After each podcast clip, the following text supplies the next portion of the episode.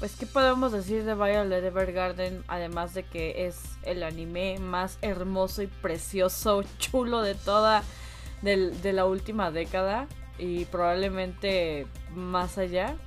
Eh, y que te hace llorar lagunas de lágrimas. Además de que te deja preguntándote, ¿y cuántos años tenía Gilbert y cuántos años tenía Violet? Y por qué esto tal vez no se correcto. Entonces, a mí me causó mucho conflicto eso, ¿eh? Digo, si que vamos a empezar, bienvenidos todos a Hackosh, pues vamos a empezar a discutir sobre Violet Evergarden y por qué lo que no debe ser legal parece legal. Y por, qué te, por qué es legal que te haga llorar lágrimas y lágrimas, como bien dijo Kiku. Y, y si no le han dado, ajá. Ay, perdón por meterme, pero que aparte de por qué es legal que te haga poner las lágrimas, también porque es esencial para las nuevas generaciones de seres humanos tal cual. Es importante que la vea, porque es importante que van a entender por qué vamos a referir de que una serie animada en 2D te puede ayudar a reconectar y reconocer tus emociones mejor que la sociedad hoy en día. Válgame Dios, mejor que ni el Facebook ni los estados de Instagram. Obviamente. Pero ahora sí. Como debe ser, como debe ser. Bueno, yo quiero empezar con algo que me pasó y seguramente a más de uno se va a sentir familiarizado en mayor o menor grado conmigo, porque yo empecé a ver esa serie hace pues, unos dos años estaba perfectamente. Kiko se ha de acordar de esto, porque Kiko y yo éramos compañeras de trabajo. Y me acuerdo que tuvimos esa plática. Estábamos hablando de series animes, obviamente como buenas compañeras frikis de trabajo. ¿Cuáles has visto? ¿Cuáles no? Y salió Violet Evergarden y me acuerdo que era la adoración de Kiko. Y yo le dije, ¿en serio? Yo no entiendo por qué la gente le encanta esa cosa. Está sobrevalorada. Yo nomás vi primer tres capítulos y dije, es un Chobits 2.0. Si no ubican Chobits, es que son jóvenes. Pero básicamente Chobits. oh, perdón. Este... me dije vieja. bueno, para los que no sepan, sí, tú se ubicas Chobits, sí, ¿verdad? ¿Cuál iba a decirnos de qué trata Chobits? A ver, ¿de qué trata Chobits, Toy? de androides que digamos que se hacen más humanos cada vez y existe como una línea entre no sé si van a tener derechos o si los debemos tratar como humanos o siguen siendo máquinas, qué está bien, qué está mal, cómo los tratemos o los tratamos, no sé, cosas ilegales. cosas ilegales, me encanta. Sí, Chávez, de hecho yo pensaba hasta ese punto que vaya, sí iba a ser un este, androide. Porque Chávez va de, de por esa línea. Se trata de un ser artificial que no muestra emociones, igual que Violet, o no sabe cómo empatizar, pero quiere aprender sobre expresiones humanas, sobre expresiones y sentimientos humanos. Entonces yo pensé que Violet, yo vi totalmente eso en Violet y me dio muchísima hueva. Yo dije, todos los que no les gusta a Violet más bien, es porque nunca vieron Chubby. Y la verdad es que yo la, la dropeé después del tercer capítulo. Yo recuerdo que es el tercer capítulo medio aburrido. Eh, es que. ¿Qué onda es que. Entonces, cuando ya no. ¿Cómo dice el Fuchi. aquí. vi su manita en la portada. Ni siquiera había un capítulo. Y dice el Fuchi. Es como. Ah, aquí puedo decir. Aquí entra Shifu con su gong y dice: Desgracia, desgracia en tu vaca, desgracia en tu familia. No, es perdón, deshonra. Deshonra tu vaca, deshonra tu familia, deshonra para ti. No, ¿cómo que? O sea, yo vi Chobits, eh, también, no es que me estoy llamando vieja, pero pues no vamos a negar lo que hay, ¿verdad?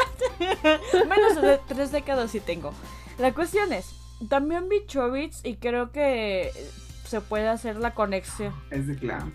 Oye, Papu. Hasta ahorita sí, Papu, pues sí. Sí, es de Clam, Chubby es de Clam. Es, y pues creo que Violet Evergarden a primera instancia puede ser que hasta el diseño de los personajes, bueno, no de los personajes, de la personaje principal, este, que en este caso viene siendo Chi y Violet, pueda tener una, una semejanza. Las dos son rubias, las dos parecen muñecas, tienen como esta falta de expresiones y son como taciturnas, ¿no? Creo que hasta ahí llegan sus eh, semejanzas y entiendo el por qué la dejaste al tercer capítulo, pero al mismo tiempo digo, pero ¿cómo pudiste? ¿Cómo? Es lo mismo. Yo no entiendo a mi yo del pasado. O sea, neta, tengo ganas de viajar así y, decirle, neta, morra, dropeaste esa cosa hermosa porque ahora que la voy a ver. De hecho, yo pensaba verla desde el cuarto. Dije, ya vi los primeros tres. O sea, ya qué hueva. Pero bueno, hay que grabar el capítulo de Hackos. hay que verla. Pues, se hace bien o no se hace nada. Entonces, exactamente. Dije, no, pues voy a verla desde el inicio. Y neta, fue una experiencia, aún no entiendo qué pasó, porque es como si no lo hubiera visto. Me quedé clavadísima desde los primeros minutos, inmersa, quería saber más. Y no supe en qué momento pasé del tercero, pero quería seguirla viendo, o sea, me encantó. De nada. Estoy enamoradísima de esta serie y, no entiendo qué, qué brujería. Se llama Efecto Kiku. Se llama Efecto Kiku. De nada.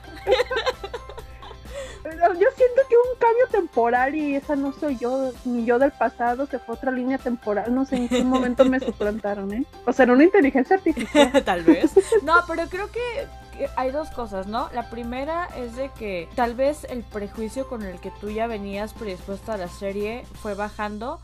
Tal vez y no estoy diciendo que fue en mayor parte por las pláticas que hemos tenido, también por todo lo que creo que ha estado circulando en redes de, de esta serie, que ha sido multigalardonada. Ay, disculpen la, el trabalengua. Y también eh, se ha hablado mucho de la historia y la esperada que viene siendo la película, que por cierto, para eso es este, este podcast de hoy. Si ustedes lo están viendo después del 10 de octubre, afortunados ya vieron la película y si no, corran a verla a Netflix. Por cierto, spoiler. Eh, pero es justamente, ¿no? La otra es porque creo que la vida, ahorita que ya estás, eh, digamos, en otra etapa, en otro momento, y has pasado, hemos pasado por más experiencias. Y vuelvo a reiterar, la reconexión a las emociones humanas, creo que Violet está, está ayudando mucho con eso. Y más que nada desde que iniciamos con pandemia, en el hecho de que ya no estamos como en esta socialización constante y ya estamos más con uno mismo, hay que hacer una introspección constante. Digo, es lo que yo asumo, ¿no? Porque es lo que yo hago se hace una introspección a, cada cierto tiempo cuando yo creo que uno se queda pensando en la nada y de pronto ¡pum! te viene. Y creo que Violet Evergarden lo que provee es justamente es un, un shot muy intenso de las emociones primarias, de situaciones, si bien son muy extremas, y casi todas están enrayando en la tragedia, despiertan y mueven demasiadas cosas que no es que no supieras que no tuvieras, pero tal vez se habían entumecido por un buen rato. Sí, totalmente de acuerdo. Creo que es la clave de Violet Evergarden porque la trama no es compleja. La, más bien es la forma en cómo te van contando las historias, incluyendo por la principal, pero pues son episódicos, ¿no? Sobre todo la mayoría de los capítulos.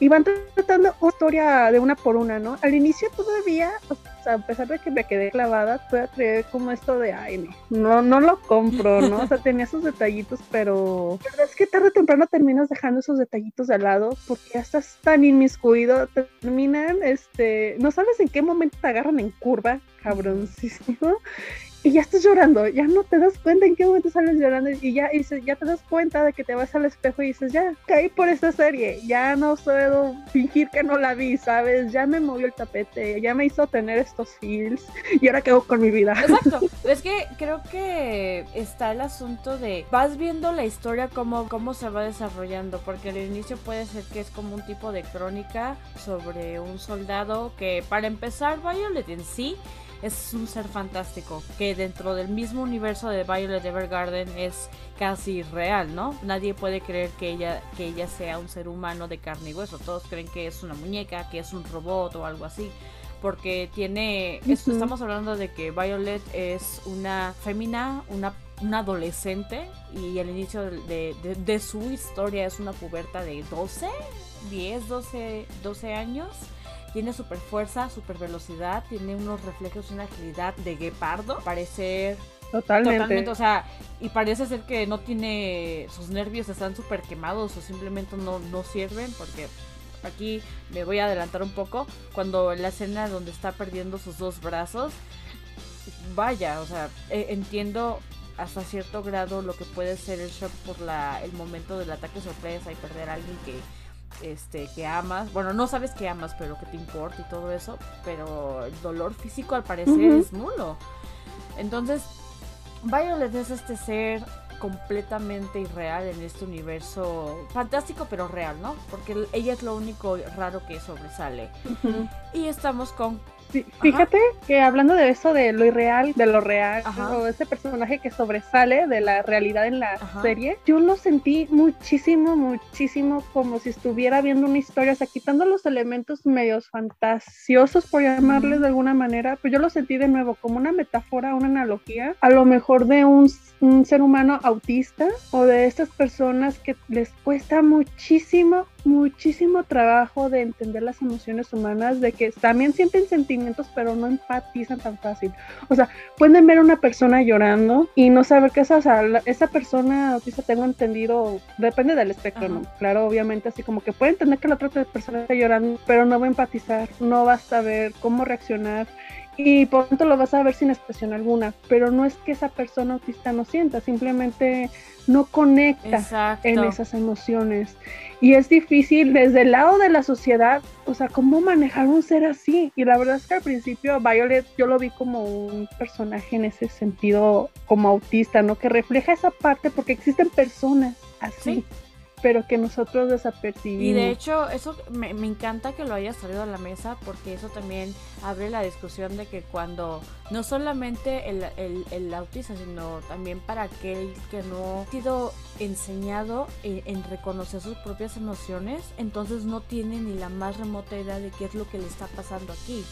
No sé si alguno de ustedes les ha pasado, eh, eh Koi, Yeji, que cuando están frente a una situación, y por situación me refiero película, están viendo algo, leyendo algo, escuchando, no tiene que ser una cuestión dramática, pero están viendo algo, no sé si han llegado a sentir como una opresión, como una pulsos en el pecho y no saben no saben qué está pasando, algo se les mueve o tal vez es el estómago o incluso puede ser los hombros. Creo que el aparte del, de, lo que podríamos decir que lo representa la comunidad del espectro autista por la falta de poder del reconocimiento de las emociones y cómo empatizar creo que también entra sobre todos aquellos que nos cuesta trabajo o no estamos no, no podemos entender al otro porque esa también es otra parte muy importante, ¿no?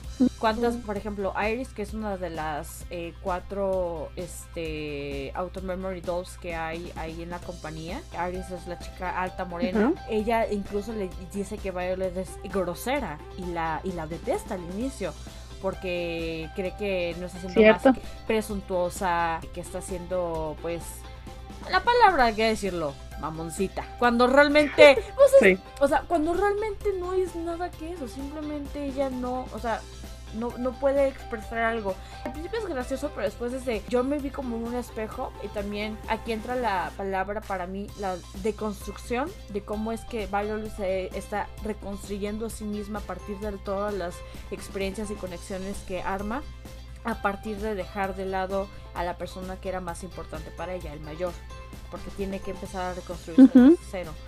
¿Cómo es que ella simplemente para las expresiones faciales se obliga, así tal cual, a de, ah, esto es una sonrisa, ah, esto es esto. Ah, sí, que se jalaba los cachetes, ¿no? La cara y todo. Ajá. Y la otra, pues es lo que venía este, mencionando, que es simplemente cómo va reconociendo. Y a mí eso se me hace que los, tal vez es porque, bueno, la historia es japonesa, el estudio, los artistas y la creadora de la historia, que realmente fue una novela ligera, em, empezó, ganó un, bueno, Violet Evergarden salió a partir de un concurso, me parece que de novelas ligeras, y la autora fue la que la ganó, porque pues, estaba muy buena. Y la novela ligera era tan buena que la hicieron este, transmitir como a un tipo manga. No fue tal cual manga, pero hicieron unas ilustraciones, les gustó mucho y fue de, va. Y la compraron tal cual. Y entre eso, me parece que también metieron de una manera muy curiosa algo que creo que es una tradición japonesa muy importante que es el kintsugi. Es lo que les venía mencionando hace rato que es la tradición japonesa de que tú no vas a desechar lo roto. Y creo que eso es algo que se puede repetir con Violet a sí misma que el kintsugi es cuando tomas un, un objeto que se rompió normalmente de porcelana o de un tipo de cerámica y se pega con oro y se ve bello. oh, sí, cierto, sí. Porque. Sí, valoran muchísimo eso. Ajá, porque es lo que vemos con Violet, ¿no? Eh, están las personas en su vida que en lugar de dejarla, que podría haber sido muy fácil, ¿no? Oye, tú quédate ahí, te, te, aviento en la casa de los Evergarden, que fue lo que a mí me dijeron. Y aviéntala y ahí de, y ya. Totalmente, así como que no es mi responsabilidad, suerte, bye. Ajá, pero pues no, realmente. Pero no fue el caso. Ajá, ah, y esto es otra cosa, que esto es lo que me encanta. Eh, el, el, protagonista masculino o el subprotagonista, eh, que es, no me acuerdo de su apellido, pero el dueño de la compañía, Claudia, es su nombre. No es Cloud, no, es Claudia. pero es lo que me gusta, ¿no? es tan raro pero bueno. Y creo que él podría funcionar como el, el, artista que está ayudando a, volver a unir los, los, pedazos de Violet, porque es el mismo que le dice, tú estás rota, te estás quemando. Sí, de hecho. Yo creo que lo supo perfectamente porque él estaba así, pues también, ¿no? O sea, básicamente Violet y él son, pues vienen del mismo cajón. Varios dos estuvieron en guerra, los dos vivieron experiencias fuertes pero aquí la diferencia es que él sí se dio cuenta porque es en una que se me quedó muy grabada de la serie porque incluso está um, de las dos la morenita la principal tiene un nombre medio extravagante no me acuerdo Catleya Catleya le dice por, ajá, por, qué le dijiste esto a Violet? Simplemente ignoren el pasado e inicien de nuevo. Y él dice, no, es que el pasado no puede ser ignorado. Tiene que aprender a vivir con ello. Y creo que esa, esa frase, ese oh. intercambio de, palabras es tan fuerte y poderoso e, y universal. Y universal porque uno lo puede aplicar en su vida en, de qué manera, ¿no? Más bien. Bastante, y es que justamente muchas personas creo que aplican y aplicamos, ¿no? Hablamos en plural, el de, ay, pues borrón y cuenta nueva aquí en México. Deja el, el pasado en el pasado, es de, no, me disculpas. Aquí estamos en una situación muy extrema que fue por guerra y no puedes eh, lavarte de las manos toda la sangre que tienes, que es justamente la situación de Claudia y de Violet. Pero para aplicarlo, como por ejemplo con es de no puedes eliminar, no puedes borrar tu pasado porque viene contigo, viene de la mano. Es, lo que puedes hacer es aceptarlo y ser mejor persona, trabajar en ti. Y la otra parte que me encanta es que es, me parece que es en ese mismo episodio, pero ya al final, cuando Violet eh, decide volver a retomar el trabajo como una automemory doll, va a hacer una solicitud de carta y regresa. Y, y lo primero que hace es ir corriendo a la oficina de su jefe y le dice, tiene razón, estoy en llamas como tú dijiste. Pero tengo derecho, y eso es otra cosa muy importante, tengo derecho a, Ella dice hacer alto memory doll, pero básicamente le dice a todo el mundo, tengo derecho a ser feliz, a vivir yo que quité tantas vidas, no, eso, está fuerte. A seguir adelante. Porque... Porque cuánta gente no se duerme en la tragedia, hacer lo que sea. A lo mejor no fueron víctimas de guerra, no mataron gente, pero han hecho cosas fuertes.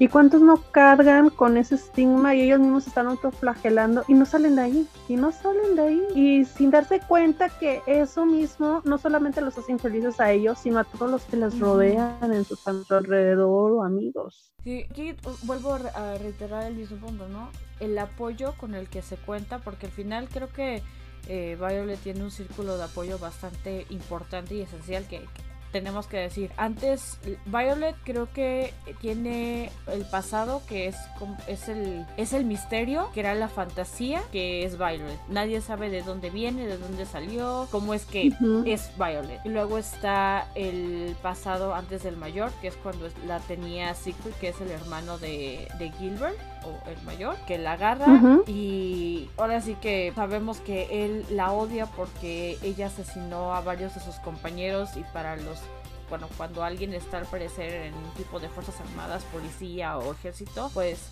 tus compañeros se vuelven tu familia, tus hermanos. Entonces, está ese, esa parte donde fue usada durante un rato como un arma, como nada más es un arma, y estamos hablando de una niña y ya después es el pasado antes de este nuevo capítulo en su vida que ya es con el mayor donde siguió siendo un arma pero ya era como un arma con un alma, ¿no? Porque incluso este Gilbert cuando le da su nombre le dice, bueno, yo no te voy a ver, para mí no eres solamente un arma, eres una persona y te voy a llamar Violet. Que Así es. es bello, no sé qué significa Violet en el idioma de las flores, pero me imagino que debe de, de implicar algo más porque creo que si esa serie ha demostrado algo es que nada es al azar, nada es por hacerlo. Entonces, todo tiene un porqué, pero A ver, vamos a buscar.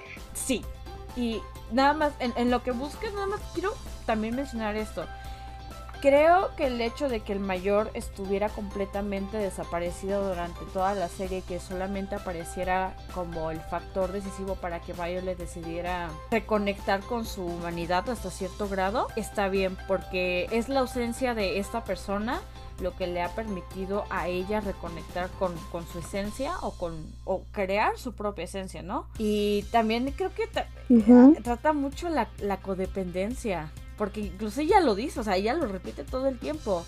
Totalmente. Mayor, ya no voy a recibir sus órdenes, ¿por qué? Y hasta llega un punto donde están en la guerra, en la última batalla que es en Intense, donde pues, está, está fuerte, está, está fuerte el asunto ahí Ujú. que, y, o sea, Sí. tienen una... Creo que es la única discusión que al parecer se ve que tienen y donde él le dice, ¿no? Termina diciendo, es que yo te amo y hasta él se enoja, pero, o sea, se enoja con ella, pero al mismo tiempo se enoja con él porque no le he explicado qué son las emociones, no le he explicado qué es te amo y él le dice, es que yo te amo y ella, ¿qué es te amo? Sí. Entonces, eh, creo que estamos en una, en una codependencia que llega a ser un poco enfermizo. Pero también se sobreentiende el Un porqué. poco.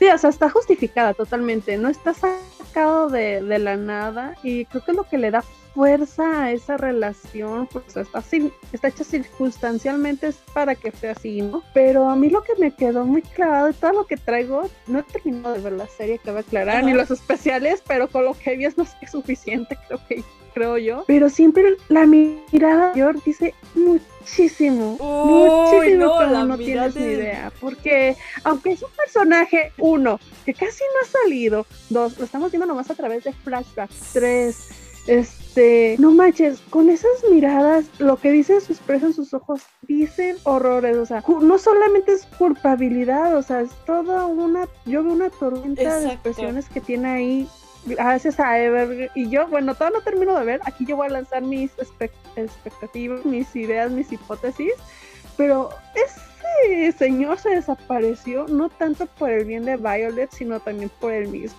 Porque imagínate tener toda esa carga, o sea, no, no está, no está fácil, ¿sabes? No utilizando a la persona, le estás robando su identidad hasta cierto punto, porque la de Violet solo se formó por él, todo lo que él le decía que hiciera es hacia ella, o sea, la- por ejemplo, cuando le compra el Borch, así como que compra algo y ella le pregunta, ¿qué debo de querer? ¿no? O sea, ni Sí. siquiera tenía voluntad propia y entonces lo que él decía, entonces creo que esa parte, esa parte, esa escena es súper icónica y es la que marca más cuando él se da cuenta así como que él tiene todo el poder sobre ella y es una gran responsabilidad. Así Y no es humano, o sea, lo que le está haciendo no es humano y que por eso él tiene que desaparecer de, de su vida de ella totalmente por su bien, tanto de ella como de él, ¿eh? O sea, y creo que es un- una metáfora. Cuando pasa que a veces con dos personas se pueden querer muchísimo porque se quieren, por algo le dijo a él, a él, te amo, pero por ese mismo amor que se tienen es que se deben de separar. Está fuerte, está fuerte, no está cualquiera fuerte. se. No, y es que aparte, eh, o sea, eso que aca- acabas de mencionar, te amo porque lo, lo dijiste es perfecto. Pero también hay otra cosa, ¿no? El mayor también es el, creo que el conflicto de estoy primero me dieron esto que un arma, pero soy consciente de que es una niña, ni siquiera es una adolescente. La he estado criando, o sea, tal cual, he estado criando la, de cómo funciona la palabra eh, a, a este ser y ahora es, es como mi mascota, es como mi arma, pero estoy desarrollando sentimientos. ¿Qué tan sano es desarrollar sentimientos? Por alguien que evidentemente es mucho menor que yo. Y después es a ver estoy simplemente satisfaciendo mi propia necesidad y mis propios gustos eh, sobre lo que esta persona necesita y así va a vivir por el resto de su vida. No sé está está bastante fuertecito.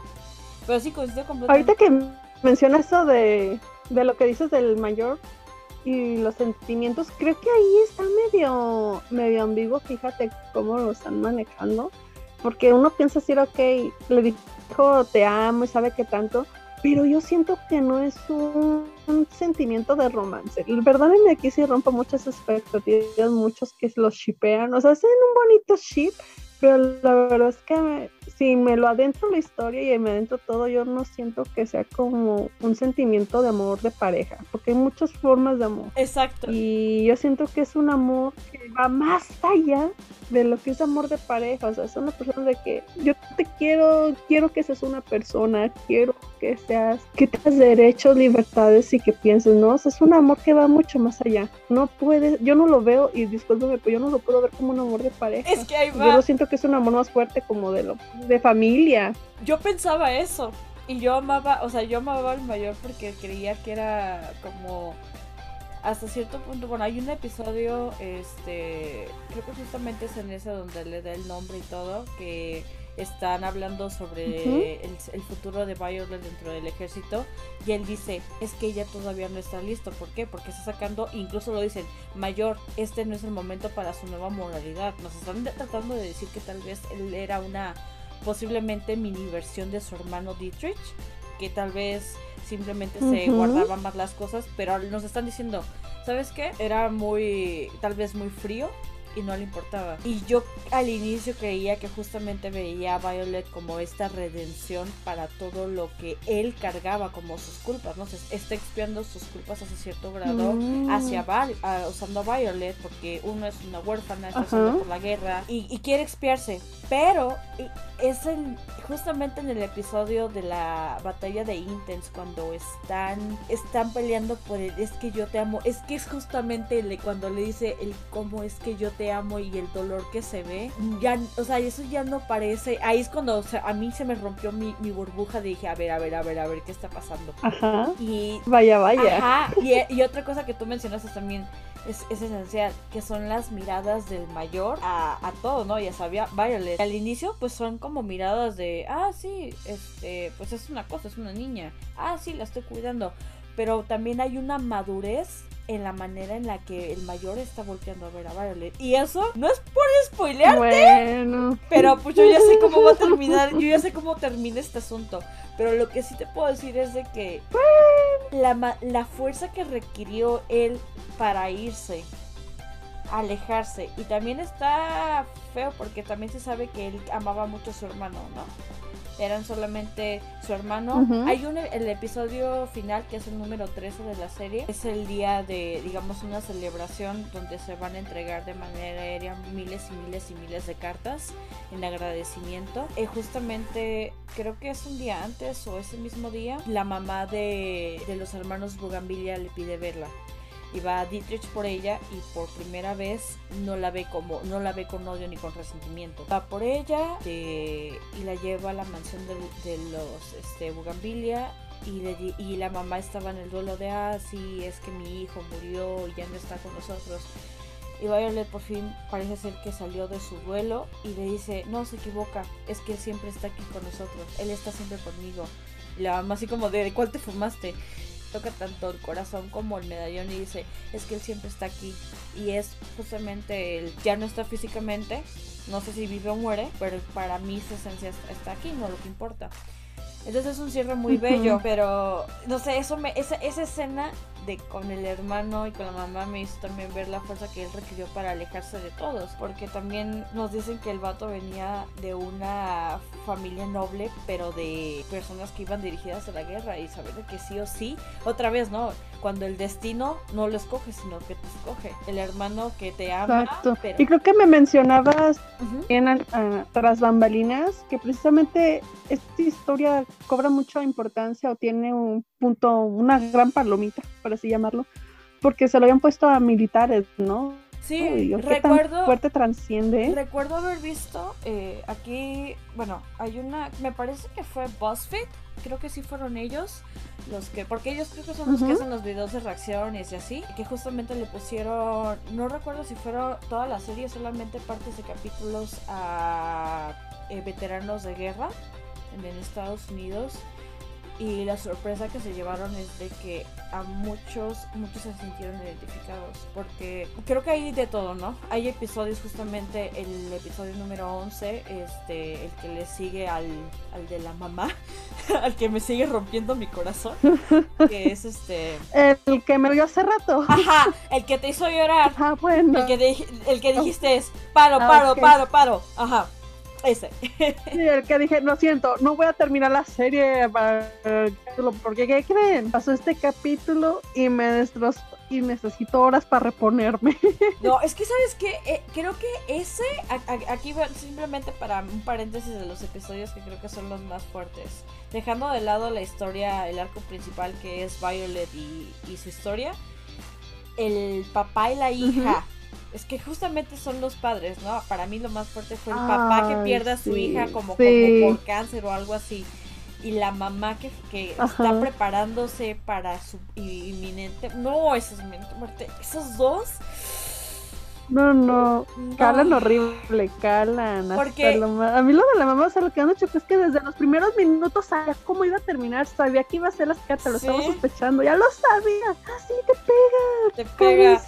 Pero también sabes qué es lo que me, me gustó de la serie es de que aquí he escuchado toda mi vida un dicho de que dice que hay una manera para llamar a diferentes tipos de personas cuando pierden a alguien. Que si te pierdes a, tus papás, pues eres este huérfano. Si pierdes a tu esposo, pues eres viudo, ¿no? Pero no hay una manera para llamar cuando pierdes un hijo. No hay nada para llamarlo, porque no hay ni una sola palabra que Cierto. pueda describir el dolor, el sufrimiento de un padre por perder a su hijo. Y de, y de hecho, en español, que yo sepa, no hay nada que pueda describir eso. Hay muchas palabras. No, sí es cierto. Entonces, el episodio... Nunca me había puesto a pensar en eso, Oh, sí. fíjate. Bueno, es que a mí me lo repetían mucho. sí, pero, o sea, es que, o sea, ponte a pensar, ¿no? Hay, hay muchas palabras y, el eh, y hay que destacar, el vocablo hispano es muy, muy amplio y tenemos palabras para pues, casi todo, pero creo, no sé si en, en otras lenguas que yo sepa, ni siquiera en inglés hay palabras para describir Sí, no, esto. es lo que estoy pensando y no se me viene ninguna la. Digo, si llegamos O sea, a encontrar algo, lo vamos a dejar en los comentarios del video. O si ustedes conocen. O díganos si ustedes saben. Sí, Sí, porque eso está increíble. ¿A ti qué capítulo te destrozó? Que dijeras, aquí en este solté mi primera lágrima fuerte de verdad. A ver, ¿cuál? a mí la primera lágrima fuerte, la- el que me destrozó, te digo, fue, fue justamente ese. El del dolor de un padre que, que pierde un hijo. No porque haya conectado con una situación real, porque pues nunca he tenido hijos, pero simplemente ver qué tan real es la destrucción, porque nosotros conocemos al padre años después de la muerte de la hija y es, es devastación. O sea, estamos viendo a una persona devastada por la muerte de su hijo que se dejó ir. Porque ya nada le importa. Sigue respirando y viviendo porque no muere y no se atreve a morir. ¿Cómo Pues sí. es esta, digamos, proceso de sanación a través de aceptar la muerte, entenderla y sobrellevarla de alguna Y manera? seguir adelante. Sí. ¿Cuál fue A el ver, tuyo? Coy. Que nos diga Coy. ¿En cuál? ¿Eh? ¿En cuál? No me acuerdo. Yo, yo no lloré. ¿Qué es eso llorar? Sí, Lo que hiciste toda la serie, eso. toda la serie. No ¿Cuál capítulo marcado? La primera, como preguntaste, no me acuerdo.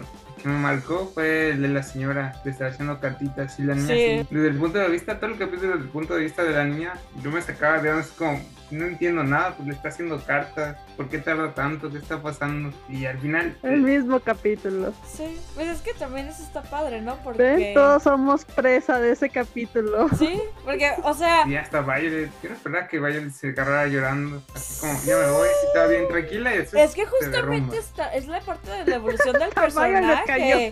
Te dice, es que yo tuve que estarme guardando las lágrimas. Está, está fuerte. Porque creo que lo más importante es de que lo ponen desde la perspectiva de un niño, porque casi nunca nos ponen cómo es la muerte, o sea, cómo es aceptar y entender la muerte de un, de un padre desde la mente de un niño. Y es lo que estamos viendo ahí, por eso nadie entiende nada. Cierto. Es confuso, porque para un niño es confuso lo que está pasando.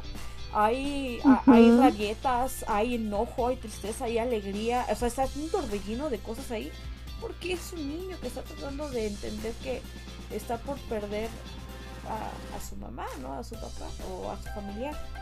Sí. Entonces, eh, Ko y Yeji a los tres nos pegó el mismo episodio, ¿no? Al parecer así es. no. Ay, es fuerte, no debería ser legal. Es que mira, llorar tanto, ¿sabes? Va va, va como incrementando el nivel es como un carrito, va, va, va, va, calentando. El primero, este, pues es Violet saliendo del hospital. Después es cuando creo que recibe a la primera clienta y es de que cuando va a la escuela y conoce, hace su primer como amiga, ¿no? Que eso ya es como un exitoso de Después. Ay, ese, eh, ese capítulo, ahora entiendo por qué lo dropeé en ese capítulo, porque la neta sí, todo lo digo y de ahí no lo compro. es también porque estamos hablando de este ser, o sea, neta, estamos hablando de Violet que no, o es bien metódica, no empatiza, no sabe cómo transmitir emociones y ya le hace la carta a su amiguita para su hermano. Güey, discúlpame, pues no hizo nada, nomás puso punto y coma de las frases que la, la chica quería decirle a su hermano. No metió ni más ni menos. O sea, eh, no te, discúlpame, pero eso no tiene ningún mérito para pues que llegue acá a la escuela, ah, ya sabes transmitir estos sentimientos. Ten tu medallita y yo, ay, no seas mal. Creo que ahí aplica porque los no entendió. Yo, yo no lo compro, exacto. Yo no compro que de la noche a la mañana Violet, que a ella sí le aplica el término de auto memory doll o un autómata, ya, o sea, que, que se haya graduado tan rápido. Sabemos que ves un ser sobresaliente en todo, pero pues no. Pero bueno, es un show, tiene que, tiene que tener, ¿no? Pero. No es que tenía que avanzar la historia, sino que hueva, que se hubiera quedado atorada aquí, la neta. Pues sí, no, y aparte, se los perdono y agradezco hasta cierto punto. Bueno, es que también creo que conecta con algo que subimos después, ¿no? Con los episodios cuando se descubre que ella no hablaba, que pasó como los primeros 14 años de su vida sin hablar. Comenzó a hablar hasta que estuvo con el mayor, aprendió a leer y escribir gracias a él y que lo hacía en un ritmo muy, muy rápido. Entonces, bueno, acá creo que no es tanto que como comprendiera sentimientos, sino que comienza a emular, comienza a hacer la imitación, que ya es un paso muy grande. ¿Cierto? Sí. Creo que eso no amerita el haber ganado este la graduación de la escuela, porque no es entender, estás imitando, pero ya es un paso muy grande, ¿no? Después de ese episodio es el de Iris, las la otra Automemory Doll que de la compañía, que es cuando bueno, tengo que decirlo de todos los, yo adoro a casi todos los personajes. Benedict, que es el chico con botas de tacón ah. me encanta. Sí. Porque es otro que estuvo en la guerra, pero no se hace hincapié a lo que él vivió. Simplemente él, él, aplica la de sí, yo también estuve en la guerra, no, no viví lo mismo que tú, pero también tuve que matar, también tuve que pelear, pero no me quedé en el pasado es como es como un sundere con tacones. sí, totalmente.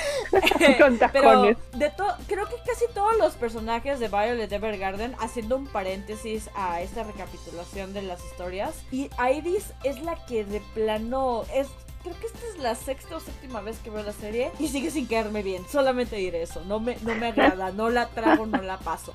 Mira, pudo haber sido peor, dejémosla así. Ah, sí, pudo haber sido peor. Pero bueno, es la historia de cuando van, porque pues ella pues se rompe la manita, creo que era la, la manita lo que se rompe. Sí. Va a su pueblo con Violet y escribe una carta. Luego está el de la princesa y hace su compromiso público con el príncipe de otro reino. Ay, sí, también otra. O sea, o sea dices, güey, apenas han quedado tres, cuatro capítulos, apenas se pudo graduar mágicamente con esa carta milagrosa, llamémoslo así, que, oh, ya sabe conectar. Y ya de la noche a la mañana No manches, una princesa que es el futuro del que no haya una tercera guerra mundial. Bueno, no sé cuál guerra Ajá. mundial sea la que que acaban de guerra para que no haya otra. Y resulta que es Violet y dices, ay, no, magia del guion. Pero bueno, Exacto. Magia del guion. Pero el día, perdono. el día fue salvado por San Clateya porque resulta ser que Catleya era la que estaba tras bambalinas Sí. arreglando todo. Entonces, ahí se salva, ¿no? Por eso se salva el episodio al Se final. perdona, se perdona. Exacto. Se perdona. Sí. Des- y creo que también aplica ahí porque ahí empieza a haber un tipo de espejo entre la relación. Y, digo que es un tipo porque no se refleja completamente el de la princesa con el príncipe. Primero, por obviamente, porque es un adulto casándose con una puberta. Primera parte. Segunda Ujú. parte, porque es alguien que estaba completamente enamorada sin saberlo a ciencia cierta. Porque ella decía que estaba haciendo sirviendo a su país, a su nación, pero no entendía los sentimientos. Entonces creo que Violet empieza como a entender un poquito ahí como el de me muevo el tapete, Sí. pero no sé. Luego sigue en el que ya, ya sus habilidades como soldado y como yo lo puedo todo entran en acción, que es cuando van a- al, al monasterio, los este, creo que son astrónomos. Ajá, sí, los de la gran biblioteca que tenían que transcribir todo eso. Exacto. Y ahí Todos sí te los creo. libros. Te creo, sí, sí puedes la Sí, ya de ahí se luz. más. Ya Ma- ma- las historias como que ya empiezan a tener más coherencia y sentido, ¿no? Ya las empiezas a Sí. comprar un Y poquito más. digo, ya de ahí sigue, este, después de la transcripción, es el del papá. Ya después viene, regresa lo del papá y ya e- entra el todo el conflicto, ¿no? La, el pico en la serie, que es cuando Dietrich le dice que cómo se atreve a ser feliz y cómo se atreve a escribir cartas. Si hay un tema esencial o algo que es importante en el universo de Violet Evergarden son las cartas y no las que uno puede entender Sí. como cartas hoy en día, sino lo que eran antes.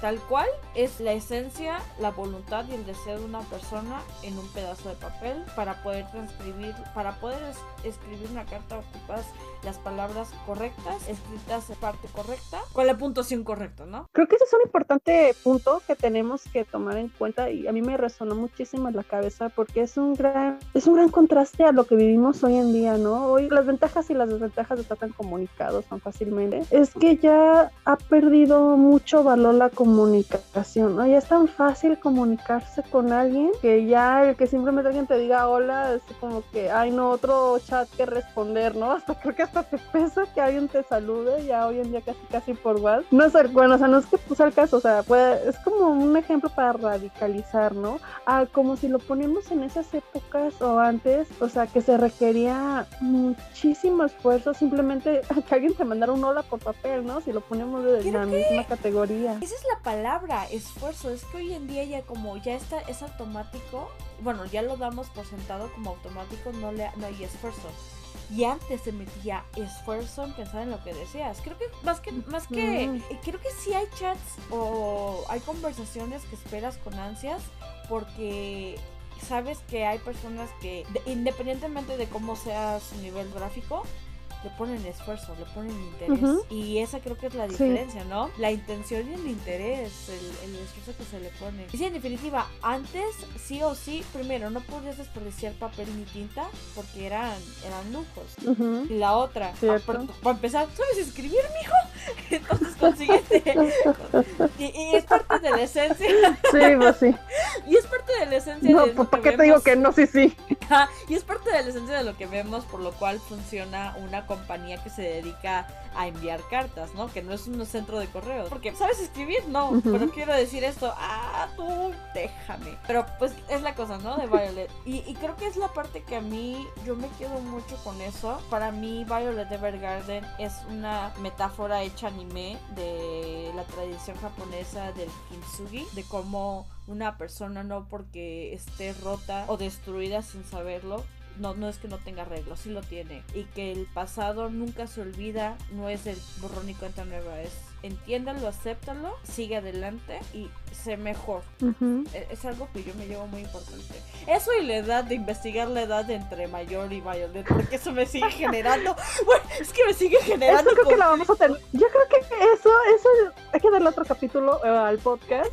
Exclusivamente hablar de esos dos. Déjenos en comentarios si de veras quieren el late para explayarnos a gusto. A ver, y sirve de aquí entonces ya avance un poco más la historia y a ver si ya nos dan más material de dónde cosechar, ¿no? la peli a ver si ya, Pero ya bueno, vemos la película. que- Exacto, a lo mejor la película nos da más información. Pero bueno, por lo pronto con lo que hemos dicho ahorita, yo con lo que me quedo es totalmente la importancia, la super importancia de comunicar los sentimientos y cómo comunicarlos. Porque, o sea, eso lo vimos hasta desde el tercer capítulo, que fue el que me había aburrido en aquel entonces, del decirle al hermano, gracias por estar vivo. O sea, y a lo mejor no es la misma situación acá hoy en día tan radical, pero ¿cuántas veces no le queremos decir, oye, gracias por ser mi amigo, gracias por haber estado ahí cuando te necesitaba, cuando pasó una crisis.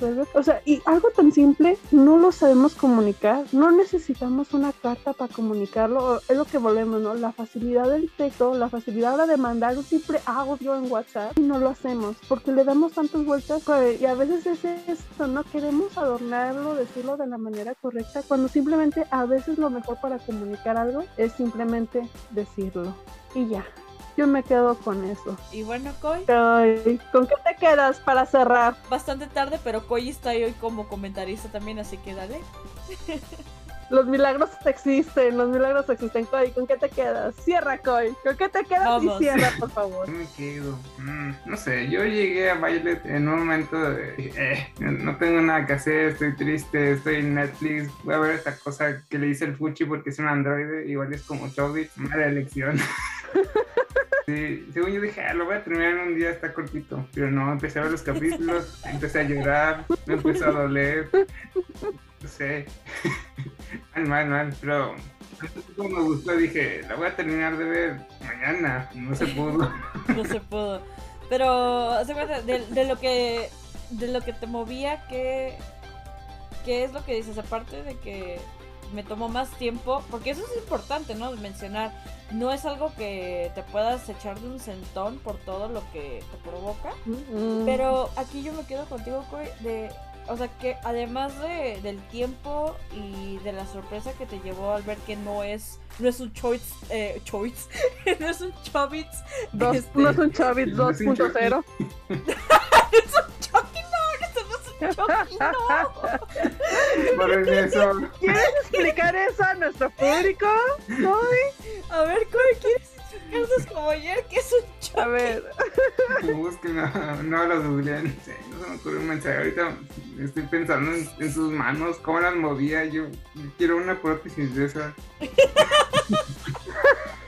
¡Oh! Me encanta. Ahora que lo mencionaste, las manos, si no lo hablamos, sí es esencial.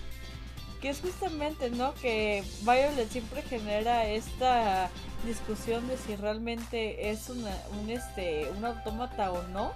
Porque pues lo único que se ve de, de su piel, de su cuerpo, es su parte de su cuello, su, car su cabeza y sus manos cuando se quitan los guantes. Eso simplemente recalca aún más el hecho de su falta de humanidad. Porque pues... Tararara, Tengo manos metálicas. Tararara. Sí, totalmente. Siento que es como una manera literaria de decir que una persona no es totalmente todavía humana, ¿no?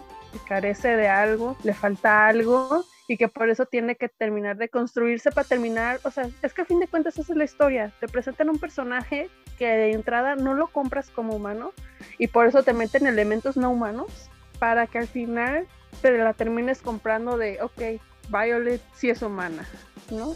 Creo que por ahí también va el porqué de esos elementos. Ese, ese es mi, ese es mi cierre. Ok, va. Pues bueno, con eso se despidió. Este fue nuestro gran grandioso y elocuente Coy. Dejen su like para que tengan un spot exclusivo de él. Mientras tanto, bueno, ahí sí, si llegaron hasta aquí, pues recordamos que nos sigan en redes. Denle like, suscriban, compartan y díganos qué más quieren que eh, los que practiquemos y si quieren ese especial del Mayor y Violet, pues aquí los esperamos. Yo fui Yeji y eso fue Hackers Pop. Y yo soy Kiko, muchas gracias por escucharnos. No olviden suscribirse, este, dale manita arriba, like y pues los queremos. Lloren a gusto, bye. Bye, bye.